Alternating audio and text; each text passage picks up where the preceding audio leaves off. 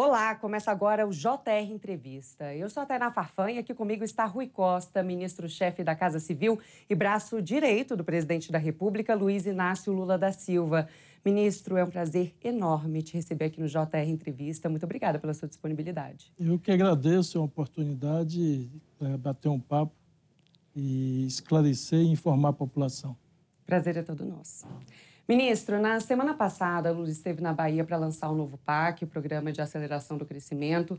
Foi, inclusive, o primeiro lugar que ele hum. foi no seu estado, né, inaugurando aí essa fase de viagens pelo Brasil.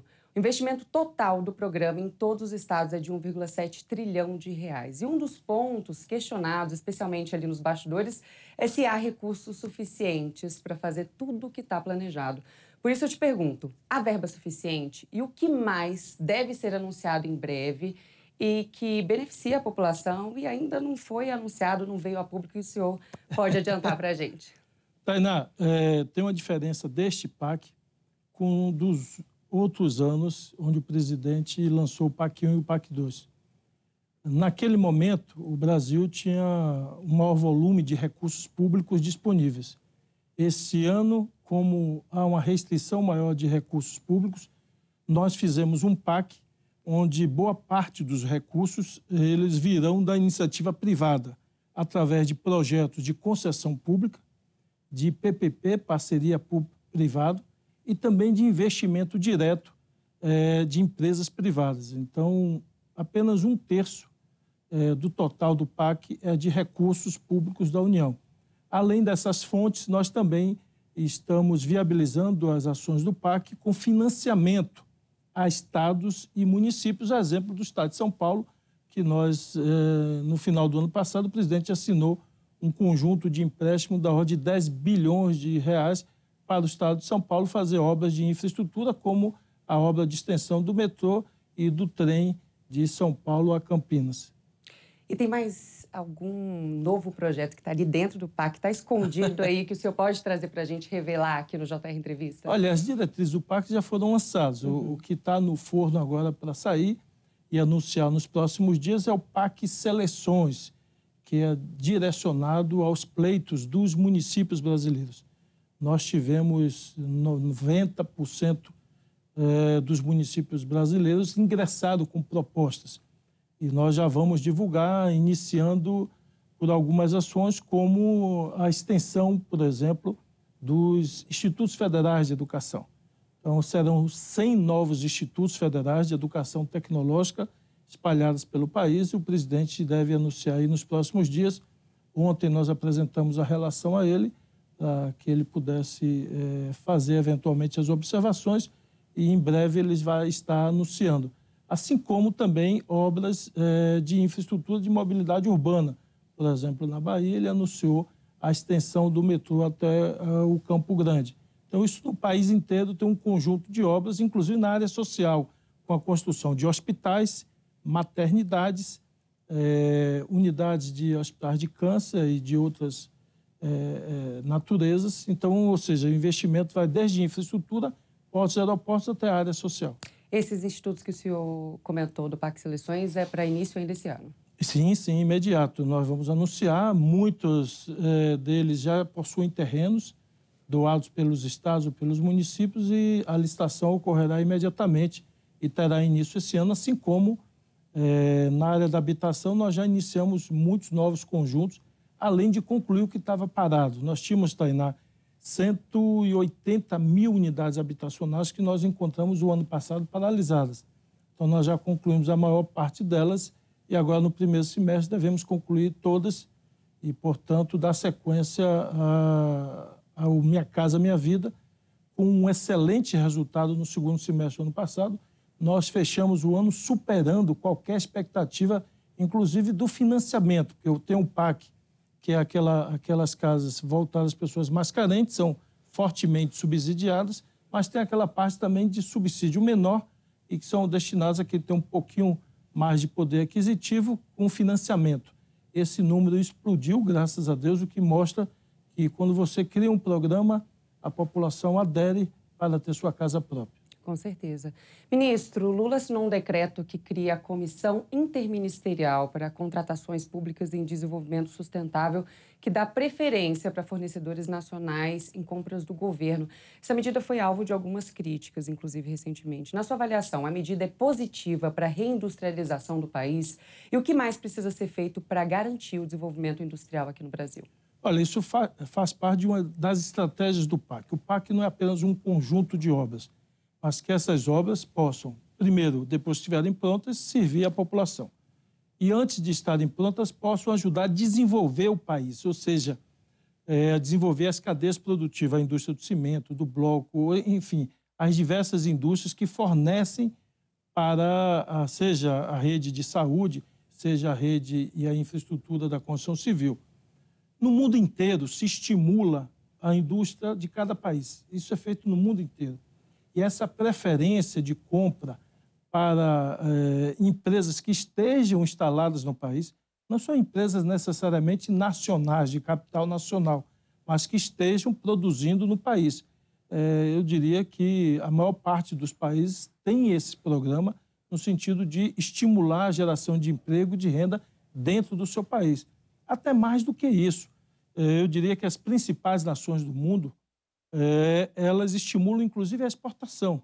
Então, se alguém quer vai exportar para outro país uma ressonância magnética, uma tomografia, uma máquina sofisticada, um banco ou um fundo de investimento daquele país financia uh, a juros mais baratos para aumentar a exportação, ou seja, aumentar as divisas, emprego e renda naquele país. O que o presidente Lula retomou é essa política para que a gente volte à industrialização. Você sabia que em 1985 é, o PIB da indústria representava 35% do país. Sabe quanto representa agora? 11%. Ou seja, a indústria caiu muito no Brasil ao longo dos anos. E nós precisamos recuperar a força da indústria, porque ela tem capilaridade.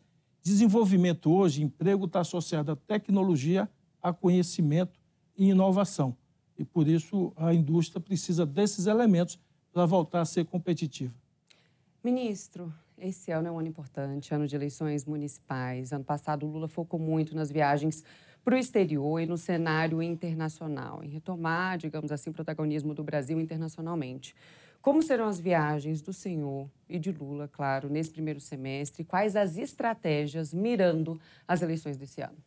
Olha, o presidente Lula resumiu, no balanço que fez em dezembro, é, da seguinte forma: em 2023 foi o ano de plantar, de regar, irrigar, e 2024 é o ano da colheita. Então, será um ano marcado por inaugurações, como é, o presidente fará agora no próximo dia 6, no Rio de Janeiro, é, diversas inaugurações, entre elas um conjunto habitacional de mais de 800 unidades do Minha Casa Minha Vida. É, essa será a agenda, ou seja, de entrega ou também de ordem de serviços para obras importantes estruturantes. Então, será uma agenda onde o próprio presidente definiu que ela, ele terá prioridade pela agenda no Brasil, já que o ano passado precisava reconstruir a imagem do Brasil no exterior para que o Brasil retomasse sua credibilidade e aumentasse o investimento estrangeiro. E nós conseguimos isso. O Brasil ficou em segundo lugar no mundo como o país que mais captou investimento do mundo inteiro. Então, graças à credibilidade do presidente e esse conjunto de viagens para voltar a que tenhamos investimentos de outros países aqui. Então, foco total esse ano em viagens aqui no Brasil. A gente deve ver alguma viagem para o exterior esse ano ou não, especialmente é, no primeiro semestre? Ele está indo agora, no início de fevereiro, para uhum. é, um encontro de países na África, mas em seguida ele volta e terá agenda aqui no Brasil. Ministro, uh, o ministro da Fazenda tem corrido para tentar viabilizar medidas para aumentar a arrecadação e tentar manter a meta de zerar o déficit em 2024. O senhor, até como economista, acredita que a meta vai ser mantida ou vai ter que ser ajustada?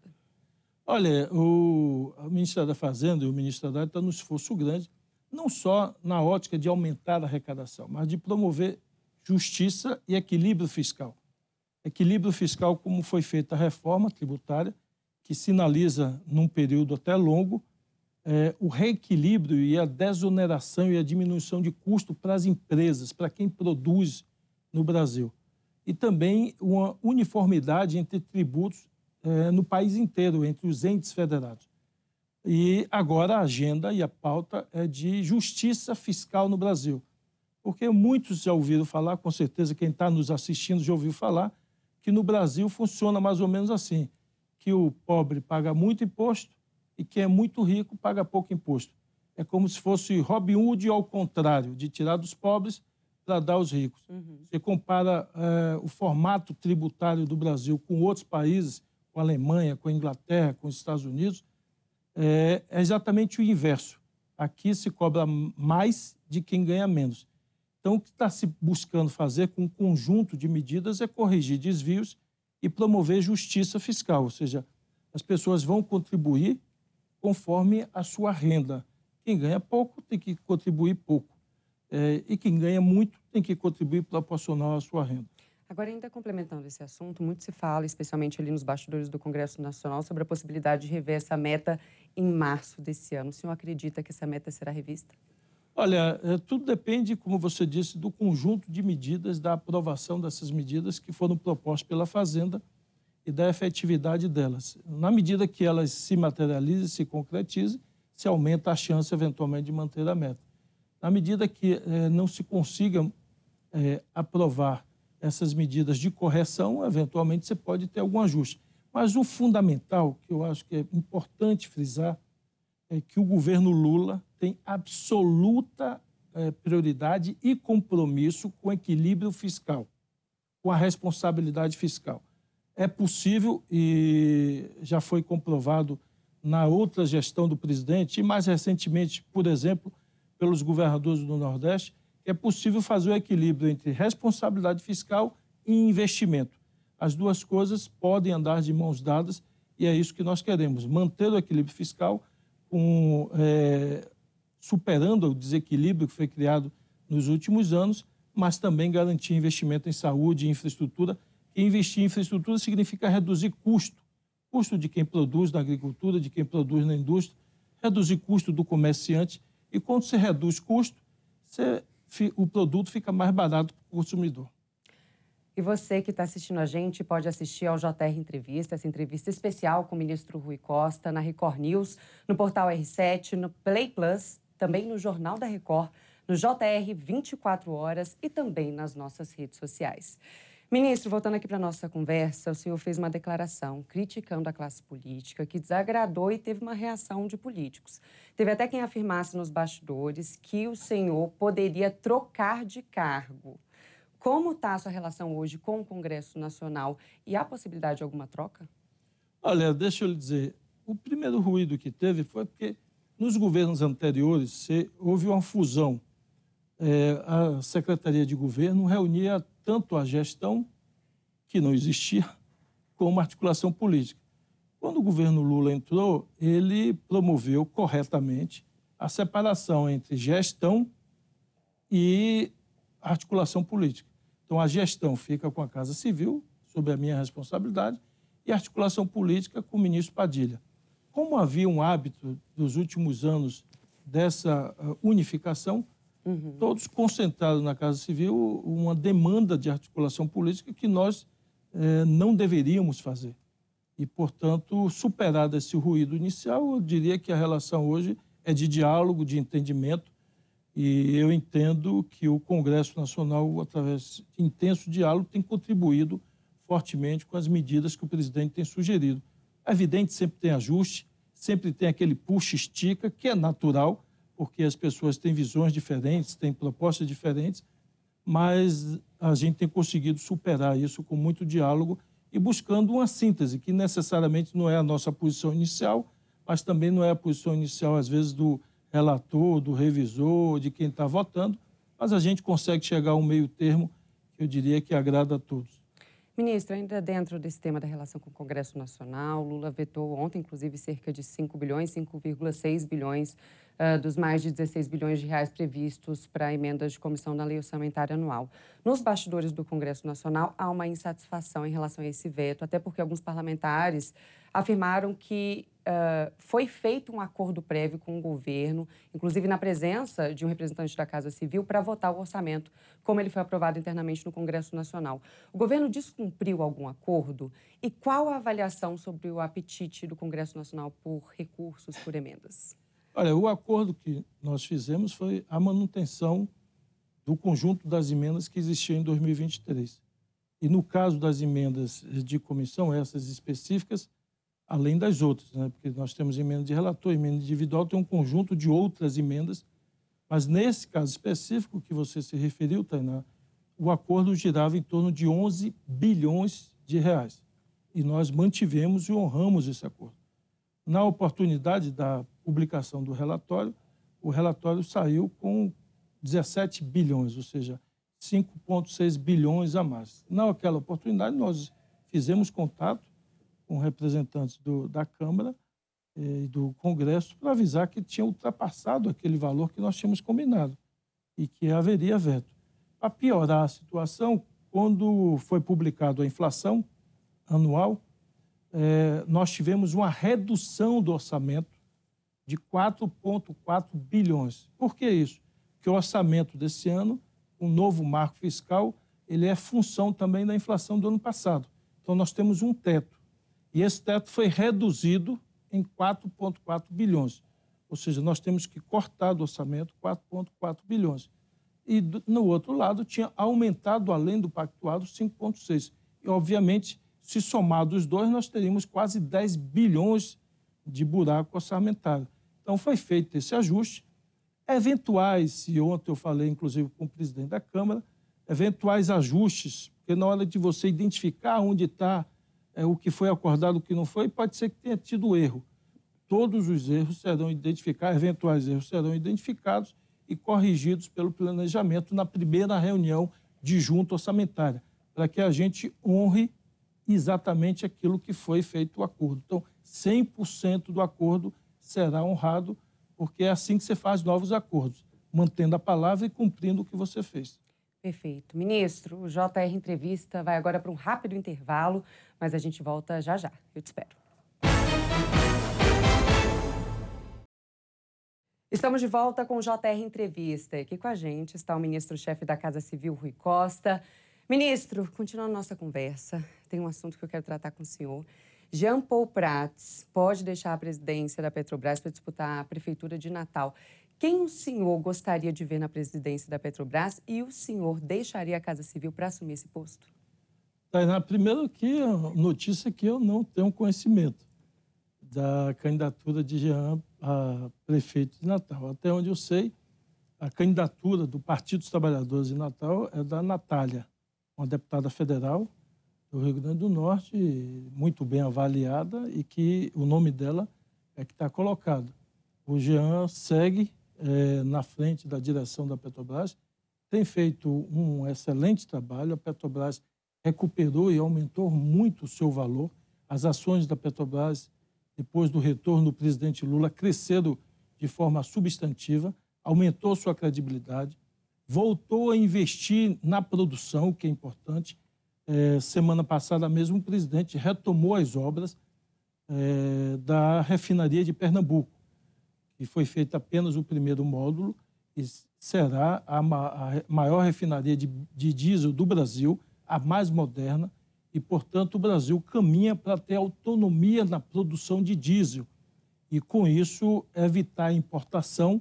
E quando você não importa, não precisa importar, você sofre menos a variação do preço internacional do combustível. Portanto, o consumidor acaba sendo beneficiado. Então, a Petrobras está voltando a investir em novos poços, está agora, nesse momento, perfurando novos poços lá no Rio Grande do Norte e vai ampliar a sua exploração de petróleo, o refino, e o Jean tem liderado esse processo junto com o ministro Alexandre Silveira. Então, está em boas mãos e eu pretendo continuar onde eu estou. Se o presidente Lula entender que a gente está fazendo um bom trabalho, eu pretendo continuar onde eu estou.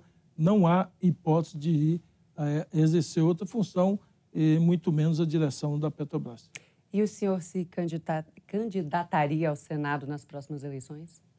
Olha, eu acho que uh, eu sou faço militância política desde 1982 e eu sou, faço parte de um projeto político coletivo, gosto de fazer política de forma coletiva. E, portanto, nós vamos discutir coletivamente com o presidente, com o governador da Bahia, com os senadores, vamos discutir qual papel eu devo ter em 2026. Então, meu nome está à disposição para que a gente possa debater e dialogar qual é a melhor forma de eu contribuir com esse projeto. Ministro, já caminhando aqui para o final da nossa conversa, eu queria que o senhor fizesse uma avaliação do primeiro ano à frente da Casa Civil, também no governo Lula, e sobre o que está por vir nesse ano e nos próximos. Ô, Tainá, eu diria que um orgulho grande de ter recebido esse convite do presidente. Eu me comprometi com o presidente a dar o melhor de mim, com toda a experiência de gestão que eu tinha, para reconstruir o nosso país. O slogan do presidente é União e Reconstrução e todos os programas que existiam estavam no chão.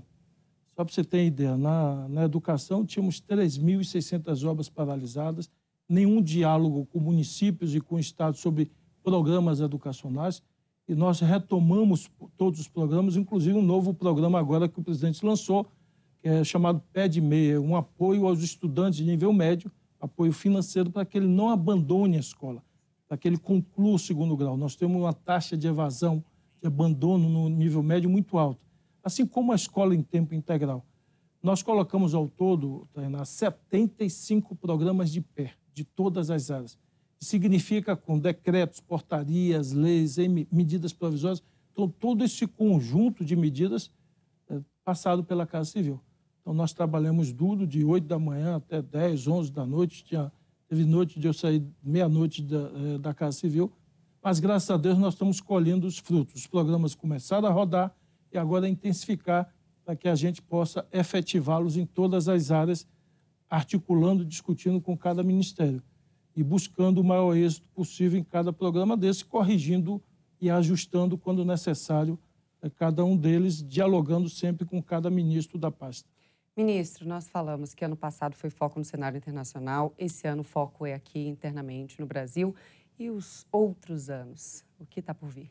Olha, eu diria que é alcançar essas metas que nós colocamos significa, é, com todos esses investimentos, se nós já caímos, graças a Deus, a taxa de desemprego, nós queremos aumentar a oferta de emprego para a juventude, aumentar o nível de escolaridade, é, aumentar o nível é, de alfabetização e melhorar as condições de vida da população. Então, alcançarmos essas metas porque o presidente Lula tem repetido, é, que é o nosso slogan: governar é cuidar de gente, é cuidar das pessoas. E, portanto, a nossa missão para 2026 é entregar um país muito melhor do que nós encontramos. É evidente que o desafio da reconstrução desse país é um, é um desafio que demora alguns anos. Mas eu diria que dá para entregar e nós vamos entregar um país muito melhor em 2026 em todas as áreas, inclusive na área da saúde, da educação é aquilo que é mais sensível à população. Ministro, em um ano acontecerão as eleições para os presidentes da Câmara e do Senado. O governo pretende se posicionar nessa disputa? Olha, essa pasta não é a minha, do ministro Padilha, que cuida da articulação política. Mas eu diria, mesmo não sendo a minha pasta, que a posição do presidente é de respeitar a autonomia do Poder Legislativo. Foi assim que ele fez no, no primeiro ano, quando da eleição dos dois presidentes das duas casas, Senado e Câmara, eu acredito que essa orientação o presidente vai repetir, ou seja, que o legislativo, de forma autônoma, vai debater e escolher, saber escolher os dois presidentes das duas casas, e nós saberemos dialogar e pactuar com os dois presidentes eleitos. Acho que é, essa intromissão ela é indevida e muitas vezes na história do Brasil ela atrapalhou a governança. Então, o presidente Lula deve assistir à distância. Isso não impede de, eventualmente, quando consultado, dar uma opinião ou dar uma sugestão, mas sem é, fazer a intromissão, permitindo, portanto, que haja o jogo democrático e a disputa saudável que sempre há dentro do parlamento. Eu já fui parlamentar, é o jogo natural. Então, esse ano, até o ano da eleição, vocês vão reportar aqui, com certeza, na imprensa e na mídia, muito disse-me disse dessa disputa das duas casas, o que é natural numa democracia. Ministro, como sempre, foi um prazer enorme te ouvir. O JR Entrevista vai ficando por aqui. Lembrando que você pode assistir ao programa na Record News, no portal R7, no Play Plus, no Jornal da Record, no JR 24 horas e também nas nossas redes sociais. Muito obrigada pela presença aqui no JR Entrevista, ministro. Obrigado a você. E claro, obrigada a você também pela sua companhia. Até uma próxima. Tchau, tchau.